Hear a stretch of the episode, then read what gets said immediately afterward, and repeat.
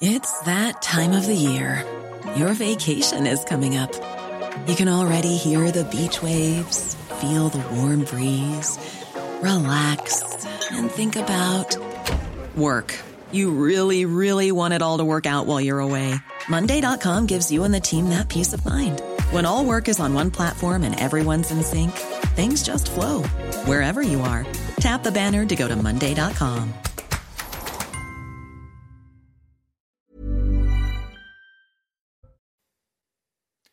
Un enfant de 12 ans est mort après un accident de minibus encore inexpliqué dans le Lot-et-Garonne. Il transportait des enfants qui séjournaient dans un centre de vacances. Quatre autres enfants sont toujours hospitalisés en urgence absolue. Le conducteur de 26 ans a été placé en garde à vue. À Marseille, un mineur de 17 ans est mort, tué par balle dans la nuit de vendredi à samedi. Le drame s'est déroulé dans une cité des quartiers nord de la ville. La victime était connue de la justice pour trafic de stupéfiants. La confrontation entre la France et la junte s'intensifie au Niger. Les putschistes ont ordonné à l'ambassadeur français de quitter le territoire sous 48 heures, une requête rejetée par Paris. Et en football, Paris décroche sa première victoire de la saison en championnat. Les Parisiens ont dominé les Lensois à domicile 3-1. Kylian Mbappé a marqué tous les buts en fin de journal.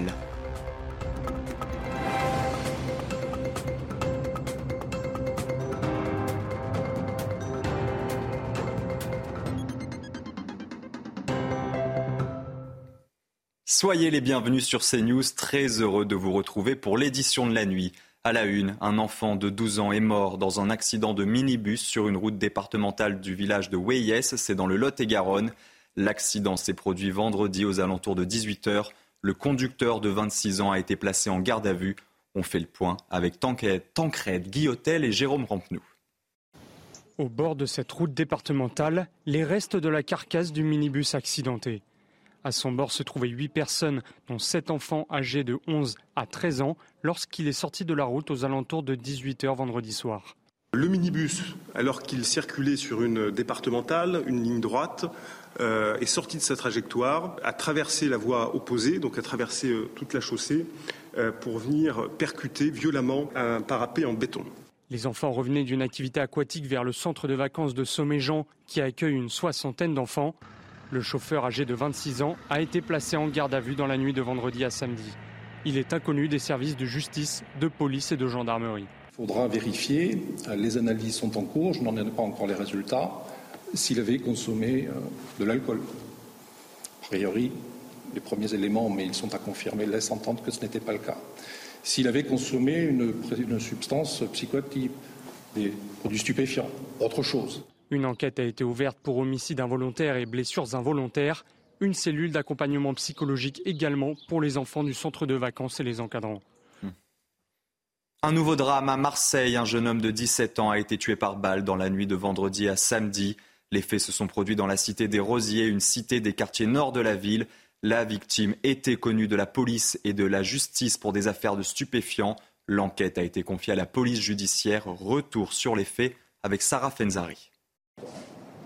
Dans la nuit de vendredi à samedi à Marseille, aux alentours de 4 heures du matin, un jeune homme de 17 ans est décédé euh, par balle dans la cité des Rosiers, dans le 14e arrondissement. L'individu était euh, connu des services de police pour trafic de stupéfiants et extorsion. Il avait même été euh, déjà visé par des tirs en avril dernier.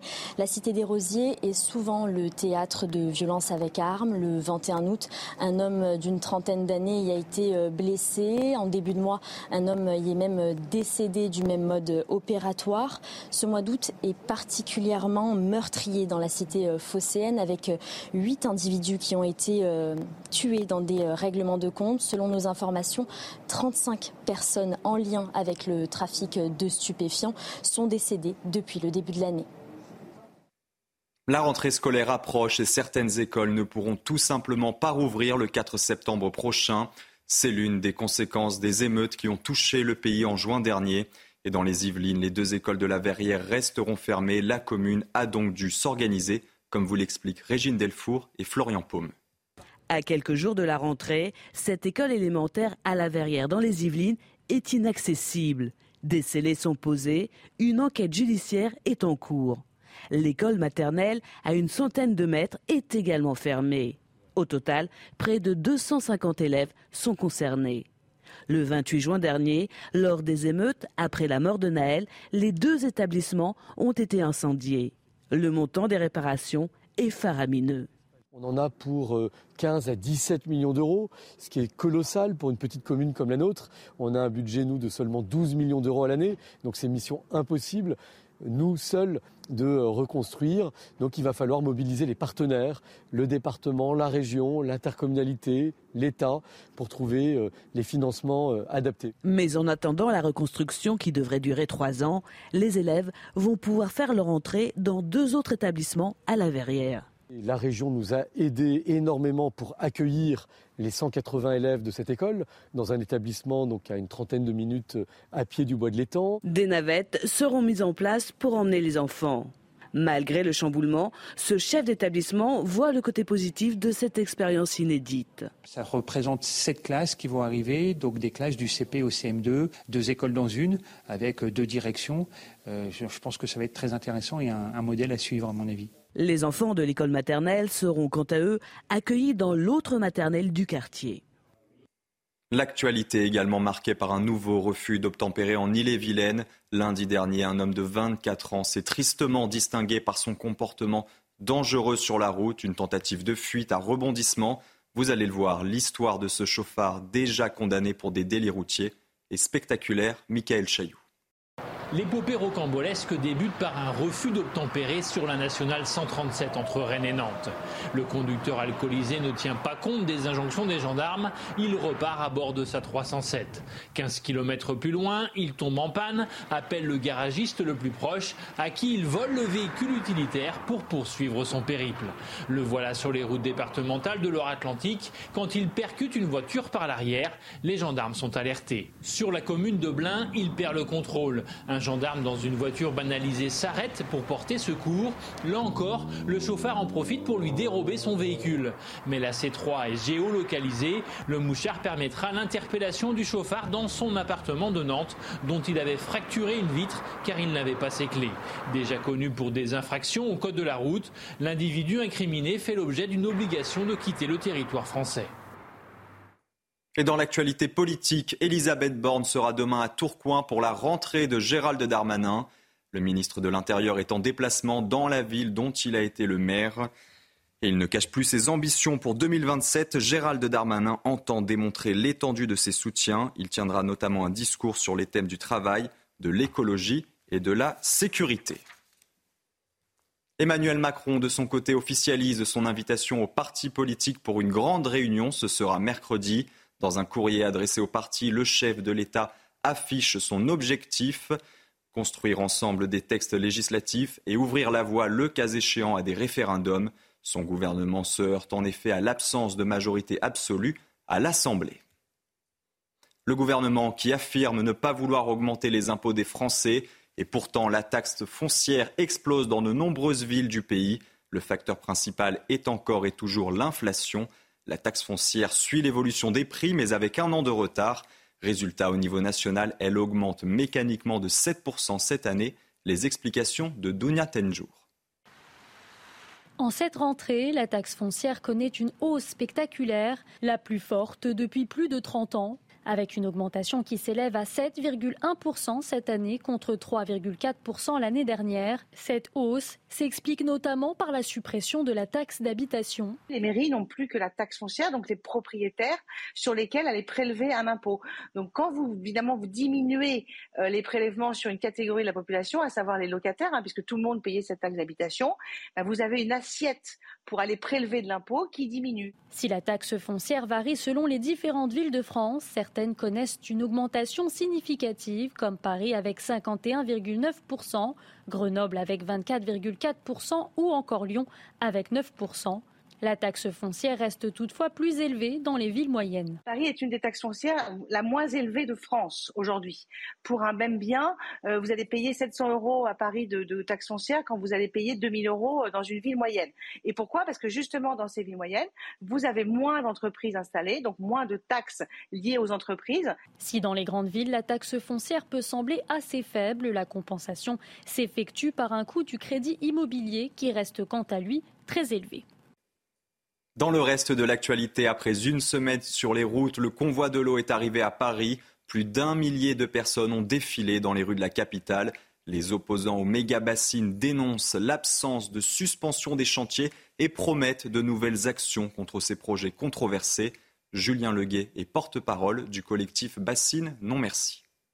L'enjeu, c'était de venir jusqu'à Paris et de porter ce message à l'international qu'en France, il y a une guerre de l'eau larvée, qu'en France, il y a des gens qui se battent pour l'eau et qu'en France, bah, il y a des institutions qui sont vérolées, euh, notamment par la FNSEA, le syndicat euh, majoritaire qui euh, marche en pleine cogestion avec le gouvernement Macron. Très clairement, ce qu'on a vu à l'agence de l'eau, c'est que c'est cette simple alliance FNSEA-Macronie bah, qui pèse face à toutes les autres sphères de la société. Le mois de juillet a atteint des chiffres records en matière d'immigration selon l'Agence européenne des gardes-frontières et des gardes-côtes. Près de 42 700 passages irréguliers ont été détectés aux frontières extérieures de l'Union européenne, soit une hausse de 19% en un an. Les détails avec Sarah Varny. Au cours des sept premiers mois de l'année, le flux migratoire clandestin en direction de l'Union européenne a augmenté, plus 13%, soit plus de 176 000 passages irréguliers détectés par Frontex. La principale voie migratoire reste la Méditerranée centrale. Le nombre de traversées irrégulières y a plus que doublé, plus 115% par rapport à l'an passé sur la même période, soit près de 90 000 passages détectés.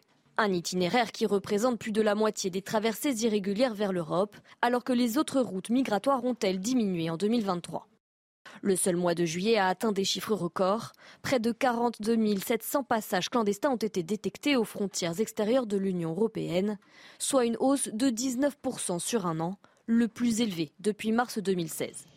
Face à cette hausse du flux migratoire, les contrôles se multiplient et les préfets locaux demandent des effectifs supplémentaires. Près de 2800 officiers permanents et membres du personnel de Frontex sont déjà mobilisés aux frontières extérieures de l'Union européenne. La Méditerranée est la route migratoire la plus meurtrière au monde. Plus de 1800 personnes ont péri depuis janvier dans des naufrages en Méditerranée centrale selon les Nations Unies, soit plus du double de l'an dernier. Une pression migratoire accrue sur cette route qui, selon Frontex, pourrait persister dans les mois à venir. Et au Niger, la junte au pouvoir demande le départ de l'ambassadeur de France sous 48 heures. Les militaires justifient cette décision par, je cite, des agissements du gouvernement français contraires aux intérêts du Niger. Et aujourd'hui, environ 20 000 personnes se sont rassemblées à Niamey, c'est la capitale du pays, pour soutenir le régime militaire issu d'un coup d'État.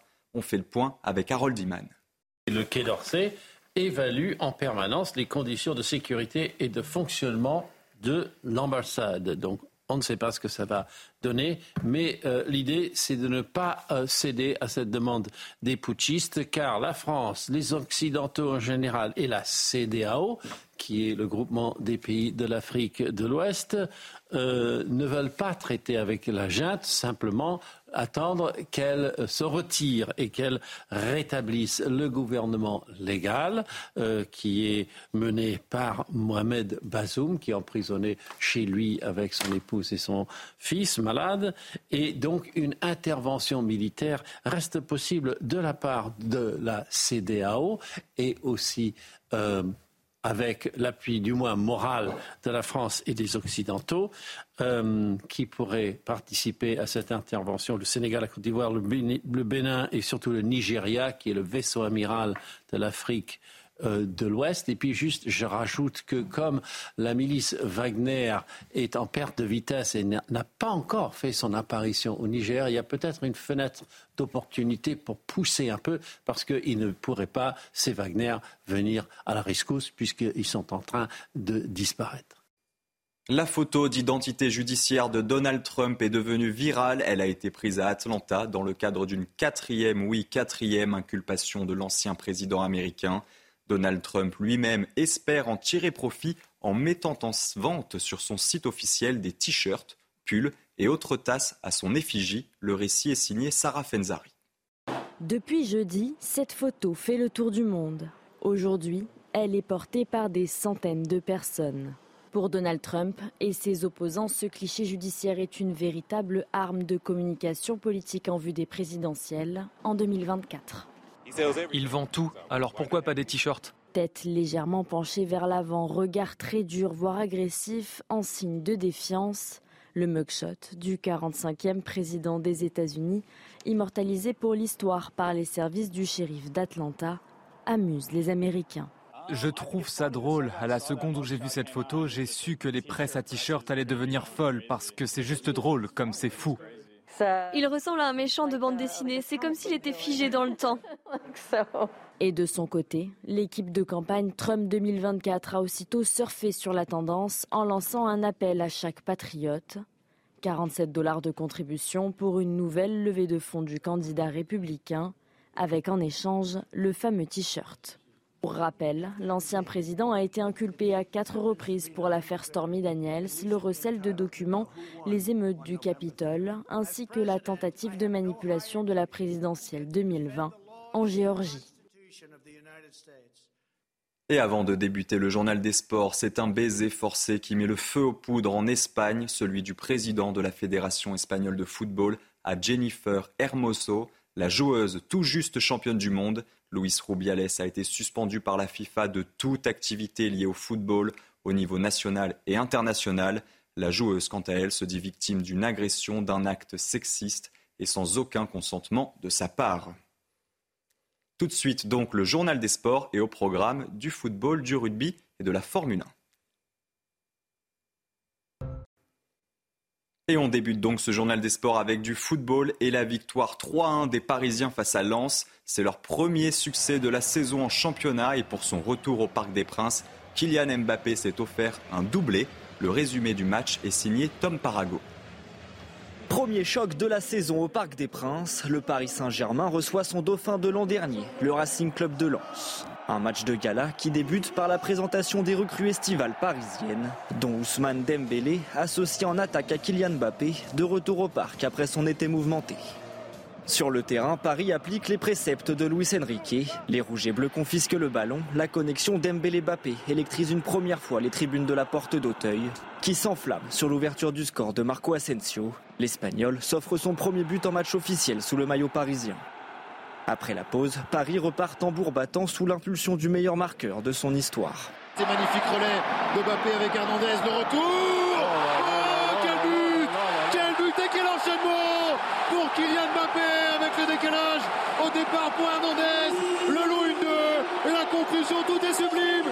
Mbappé inscrit le deuxième but, Paris mène 2-0 Sous les yeux d'une autre légende des Bleus, Thierry Henry, la star parisienne inscrit même un doublé en toute fin de match. Ses 214 et 215e buts sous les couleurs du club de la capitale pour mener Paris vers une victoire 3-1 suite à une réduction du score lensoise dans les ultimes secondes. Un premier succès référence signé Mbappé. Et sachez que dans l'autre match de la soirée, Marseille s'est imposé 2-0 à domicile face à Brest. Les Marseillais sont deuxièmes du championnat. Et puis en rugby, Toulon s'impose face à Bayonne, un succès 19-14 à domicile. Les Bayonnais repartent néanmoins de Mayol avec le point de bonus défensif et peuvent avoir des regrets sur l'ensemble du match. Thibaut Duclos. Une nouvelle légende accueillie par Mayol. Début à domicile pour le Gallois Halloween Jones, joker Coupe du Monde de Toulon. Sur le terrain, en revanche, rien à retenir de la première période entre le RCT et Bayonne, entre en avant et accumulation de fautes. Enzo Hervé score par deux fois 6-0 Toulon à la pause. Heureusement, l'attente est de courte durée à la reprise. L'inversion de la part de Guillaume Rouet avec les Bayonnais qui entrent dans la vue et qui marque le premier essai à la 46e minute. Bayonne est devant au grand désespoir de Pierre Mignoni. Toulon tente de revenir mais reste très maladroit à la finition. Alors le RCT pense s'en remettre encore à Enzo Hervé avant un coup du sort improbable. Ouais, le poteau, attention au rebond, attention au rebond Avec derrière. Baptiste au centre Comme un Samuel Il a surgi, il a marqué, il permet à Toulon de se détacher. Bayonne essaye bien de revenir dans la partie. Par Caille André, un effort insuffisant. Toulon s'impose 19-14, sa première victoire de la saison. Enfin, en Formule 1, huitième pole position de la saison pour Max Verstappen. Le pilote Red Bull l'a décroché sur ses terres lors du Grand Prix des Pays-Bas. Il devance Lando Norris et George Russell. Et côté français, Esteban Ocon a été éliminé en Q1, son coéquipier Pierre Gasly en Q2. Et ce dimanche, vous pourrez bien sûr suivre la course dès 15h sur Canal+. En attendant, Raphaël Redon vous résume la séance de qualification. Il y a une chose qui ne change pas en Formule 1. Ce dimanche, Max Verstappen s'élancera pour la huitième fois de la saison en pole position chez lui aux Pays-Bas. Débuté sur une piste mouillée, cette 13e qualification de l'année s'est affolée en Q3, avec deux drapeaux rouges d'abord. Le premier provoqué par Logan Sargent, le rookie de Williams perd sa voiture. Le second par Charles Leclerc, le monégasque, encore spectateur de cette fin de qualification. Il reste alors 4 minutes pour aller chercher la pole position à ce moment-là, Verstappen n'est que troisième derrière les deux McLaren. Mais comme souvent, un tour suffit au champion du monde, en l'occurrence son dernier essai sur sa piste de Zandvoort. Une 10 576 pour écurer la concurrence et remplir de bonheur les oranges. Il devance Lando Norris qui confirme le rebond de McLaren et George Russell. Le fiasco lui continue pour les Français d'Alpine. Pierre Gasly partira 12e. Esteban Ocon n'a même pas vu la Q2. Il est seulement 17e. C'est la fin de ce journal, mais ne bougez pas. Tout de suite, une nouvelle édition. On reviendra notamment sur ce drame. Un enfant de 12 ans est mort après un accident de minibus encore inexpliqué dans le Lot-et-Garonne. Il transportait des enfants qui séjournaient dans un centre de vacances. Quatre autres enfants sont toujours hospitalisés en urgence absolue. Le conducteur de 26 ans a lui été placé en garde à vue. Retrouvez tous nos programmes et plus sur cnews.fr.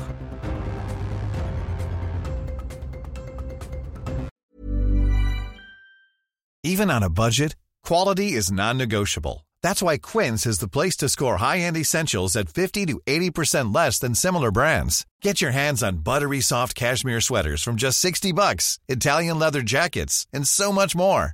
And the best part about Quince, they exclusively partner with factories committed to safe, ethical, and responsible manufacturing. Elevate your style without the elevated price tag with Quince. Go to quince.com slash upgrade for free shipping and 365-day returns.